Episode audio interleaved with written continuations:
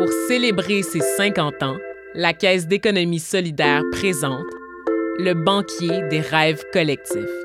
On n'est pas là pour faire de l'argent, on est là pour donner des mains aux rêves que portent des groupes, que portent des individus.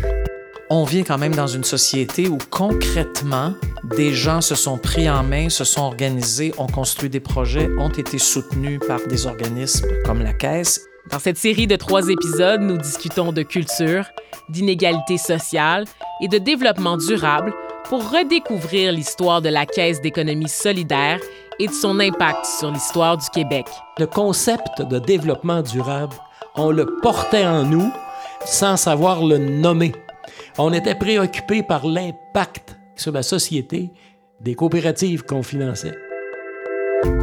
Avec la participation de Léopold Beaulieu, Clément Guimont, Gérald Larose, Françoise David, Agnès Maltais et Brigitte Lamontagne.